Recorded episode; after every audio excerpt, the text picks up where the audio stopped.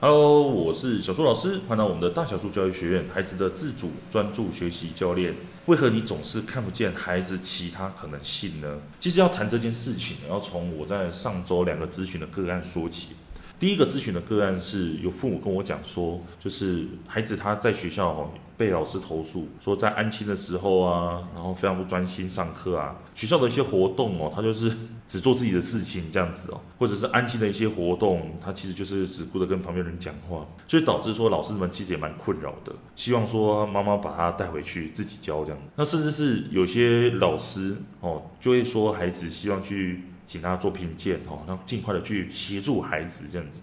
那这是第一个。第二个的话是有一个孩子哦，他也是我咨长期咨询的个案啊，他就跟我说学校的一些状况啊，哦，他觉得说主流都是觉得说要考上好的学校，成绩要好，分数要很高，然后。看看其他的同学，好，就算成绩没有很好的，他们也都有他们自己喜欢的兴趣，比如说学习程式啊，或者是哦画展办得很厉害啊，或者是什么东西做得很强这样子哦，他就觉得说奇怪，其他人怎么都这么的勇于为自己的目标努力学习，然后觉得自己喜欢的东西好像并非主流的民意这样子哦，当然主流的民意是个括号了哦，那。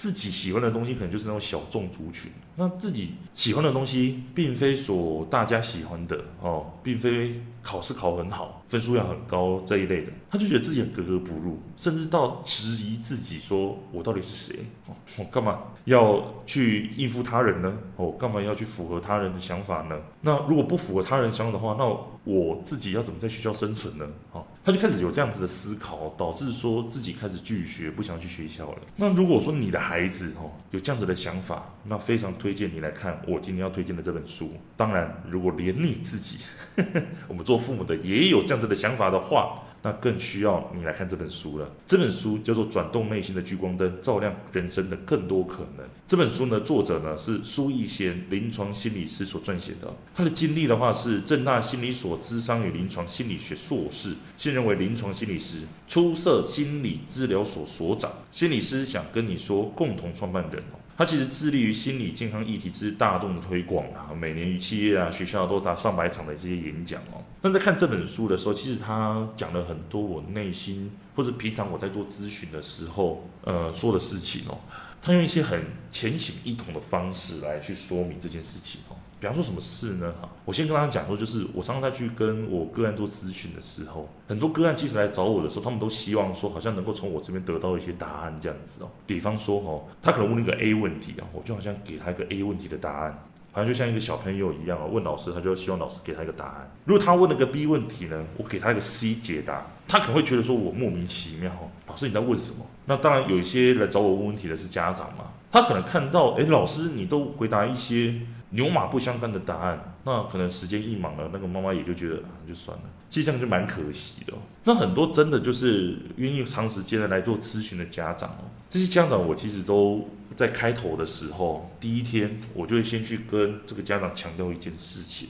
这件事情也就是这一个临床心理师他这本书里面要讲的核心重点哦。我怎么去跟这个家长讲呢？我都会说，呃，这是我们开始咨询的第一天哦。那来咨询的第一天，我希望哦，我们的目标是第一个，有一天哦，小树老师不在的时候，说不在是说没有在旁边哈，小树老师没有在旁边的时候，你也可以拥有你自己的沟通模式，跟孩子陪伴的模式，或者是能够了解怎么引导出孩子去让他懂得自主学习的模式。这件事情是我们的共同目标嘛，所以我希望的是你能够自己做到，而不是每一次都靠我。OK，所以当我在跟你沟通的时候，要注意的是，我并不是说要给你一个答案。或者是你给我一个问题哈，我就一定要给你一个我自己的答案哦，不是。我们在每一次讨论的时候啊，我们可能会讨论出很多的可能性。这些可能性就算是来自我的答案好了，那其实并不是最重要的。最重要的是你自己怎么想。意思是说，可能你现在目前只有找到一个答案而已，但你跟我做完咨询的时候，你可能会找到十几种答案。至于这十几种答案哪一个对你来说才是正确答案，那这个就是你接下来要去做的事情。你也可以选择哦，用旧有的模式。持续去跟孩子做沟通啊、呃，可能会遇到一些问题啊、呃，障碍也比较多，那也没关系，至少你现在有觉察到，你其实有更多的选择可以去做，只是你选择了过去的方式哦。所以说，到底你自己只有一种方式而选择了一种，还是说你能够觉察到十几种方案，但是你选择了过去的那一种，这个差别是非常的大哦。所以说。在咨询的过程当中，我想要带你去了解，你其实能够拥有不同的选择，那只是看你想要怎么去选择而已哦。世界上的教养，或者是让孩子自主学习，它并没有一个正确的答案。如同我在跟你做咨询的时候，这些方法的讨论的内容，你也可以拿来用来跟你的孩子做讨论，或者是跟孩子做陪伴哦。讲到这里的时候，我不知道你有没有理解一件事情。就是很多时候，我们在去看待孩子的问题的时候，我们常常会因为他人的一些观点，把我们的注意力去限缩在某一个小框架里面。那更不用说，有时候你自己就已经陷入在某一个小框架里面。那当你去陷在某一个小框架里面的时候，你其实就很难去看到其他的可能性。这件事情哦，就是书里面强调的聚光灯效应。其实，在谈所谓的聚光灯效应这件事情啊，我想到的是另外一个哈，心理学里面也常提到的，就是所谓的隧道效应。什么叫隧道效应呢？就是如果你在那个火车的那个隧道哈的那个入口的地方，如果说你一直只看着隧道里面的东西，你其实是没有办法去注意到外面哈隧道外面的那个其他的风景的。也就是说，你的注意力会去限缩到你能够去看懂其他的事情哦。那聚光灯效应其实就在谈类似的事情，意思是说，他谈的是讲转念，但是他转的这个念哦，并不是说要你想开一点，而是让你知道说。今天我们在面对到孩子的一些问题，或者说面对到自己的一些问题的时候，有的时候你要如何去看到其他的想法、其他的思维模式，或者是其他的一些可能，这个东西需要你去了解到。第一件事情就是你的念头很有可能并不是真的。好，什么意思呢？就是假设好了。今天你在看孩子哦，比如说写作业这件事情哦，你有没有想过说你自己一直所在乎孩子写作业的态度这件事情，很可能在别人眼光里面是不一样的。我其实非常常发生这种事情，就是家长他来找我说孩子他上课的一些问题嘛。OK，我第一个个案，或者孩子写作的一些状况，甚至是孩子他自己的沟通的态度。当孩子他在跟家长讨论的时候，家长常常会因为一些想法。或者是一些情绪上的问题，甚至是孩子长期以来的一些状况，导致说家长非常不开心。但是同样的问题，我在看的时候，我反而会觉得说，诶，孩子他有表达的能力也非常好，他有表达他自己的想法非常好。那为什么同一件事情能够拥有不同的想法呢？所以从这个架构上，你就可以了解到哦，我们。再去看待同一件事情的时候，就像是聚光灯一样，一个舞台上面哦，聚光灯假设打在中间主角的位置好了，那舞台的旁边是不是就暗暗的没有看到，对不对？那所谓的聚光灯效应就是说，如同这盏聚光灯一样，你把你的注意力如果只放在主角上面的话，你就会看不到其他的东西，是一样的意思。所以老师，你刚刚所讲的是说，孩子他今天不喜欢学习，或者说孩子他今天上课不专注。所以你的意思是要说，我要去把这个念头改成其他的念头吗？其实不是这个意思哦。比方说，我今天再去看待孩子上课学习的状况，我可以认为孩子他上课不专注，因为他上课讲话，他上课跑来跑去。OK，这是我认为一开始孩子的状况。可是很多家长就会觉得说，诶，老师，你今天是不是就要教我说，老师，孩子他上课不专注，所以你要把他从不专注变成专注这件事情？不专注是不能存在的。所谓的聚光灯效应的意思就是说，其实不管是专注或不专注，它是可以同时存在的。好，什么意思呢？来，我继续讲哦。这个例子的意思就是说，面对孩子上课不专注这件事情哦，比如说他常常上课的时候会偷偷的哦，趁老师不注意的时候跟旁边的人讲话。这样跟我说这件事情的时候，我就会说，嗯，那小朋友蛮专注在上课的啊，这样就吓一跳，说啊，怎么会这样子？老师你在说什么？我说对，如果一个不专注的孩子根本连老师在做什么，他都不会注意到。这个孩子他还能够去专心的看老师在干嘛，然后趁老师转头面向黑板的时候去看，哎，其他哪些同学可以讲话，哎，去讲话这样子。代表说这个孩子非常专注在上课啊，你怎么说他不专注呢？哦，所以你会发现到一件事情，同一件事情我有不同的解释，就像是一开始家长他的聚光灯只是在这个舞台上面的主角一样，透过我的分享，他可以发现到这个舞台上面的主角之外。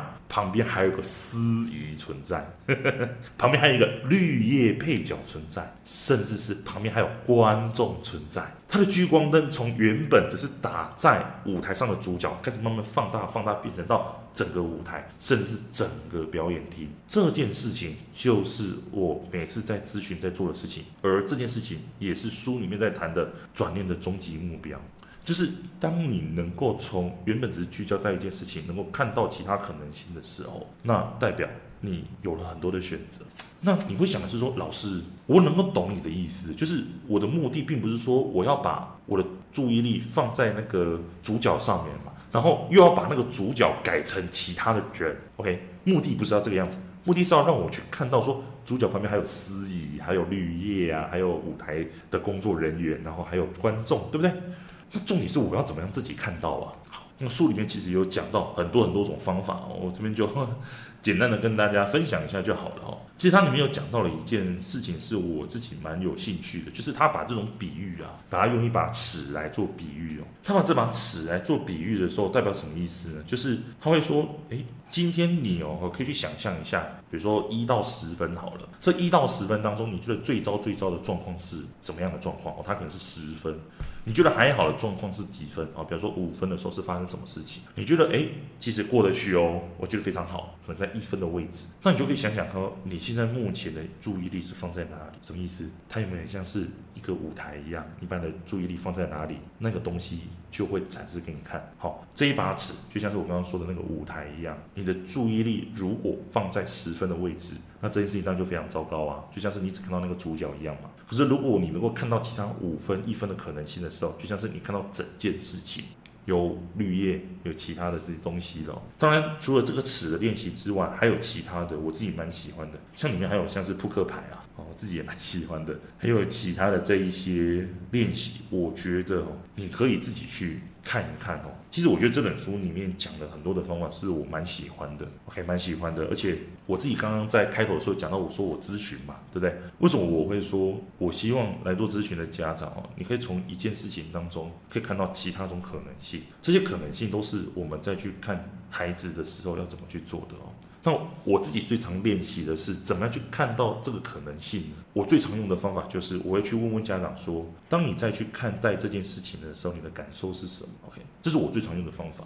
如果说当我们去看待孩子的这个状况的时候，让你觉得不舒服，让你觉得不开心，让你觉得焦虑的时候，很有可能你没有面对现实。什么叫现实呢？现实它其实就有点像是一部没有没有停的一部戏一样哦，在看电影一样啊，只是它是无声的哈，没有声音啊，应该说有声音的，不能说无声音。它就像一个有声音的一部的一部电影一样，它就一直不断的播，不断的播，不断的播。你今天在看待孩子的问题的时候也是一样嘛？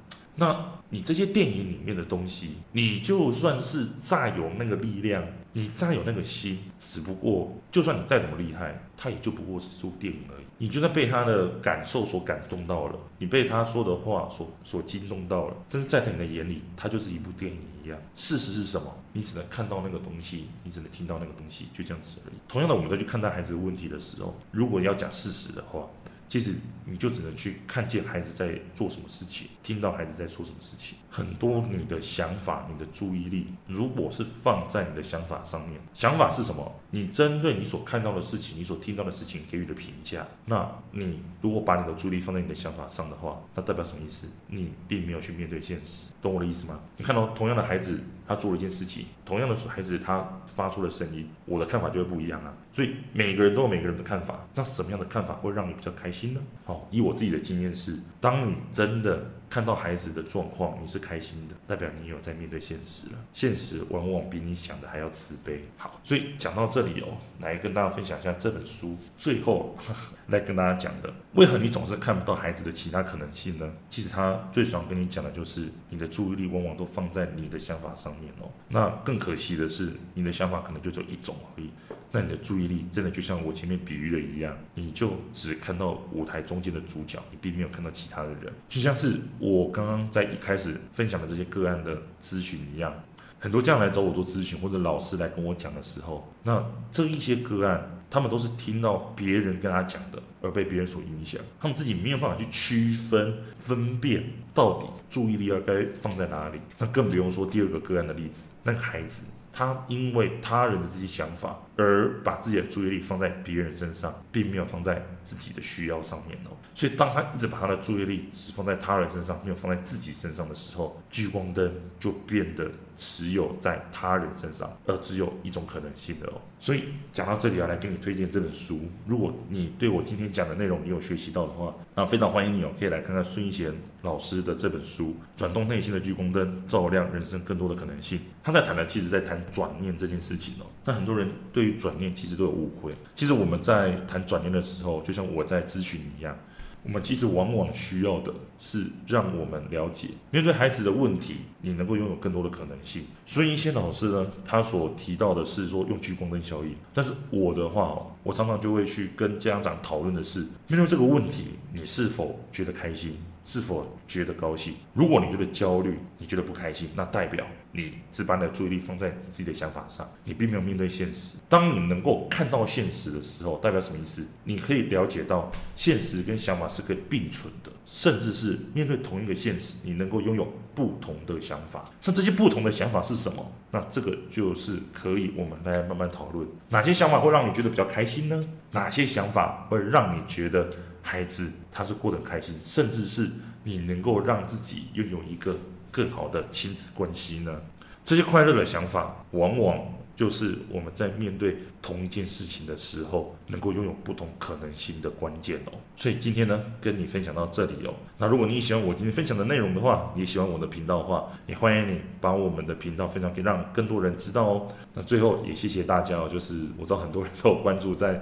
我们的 podcast 当中，非常谢谢你，也非常谢谢你的推荐哦。那如果说你喜欢我们的内容的话，下周也持续同一时间来继续收听我们的内容哦。那我们正常来说都是在礼拜一晚上的十点做更新，那只是说最近比较忙一点哦，可能会晚个几天。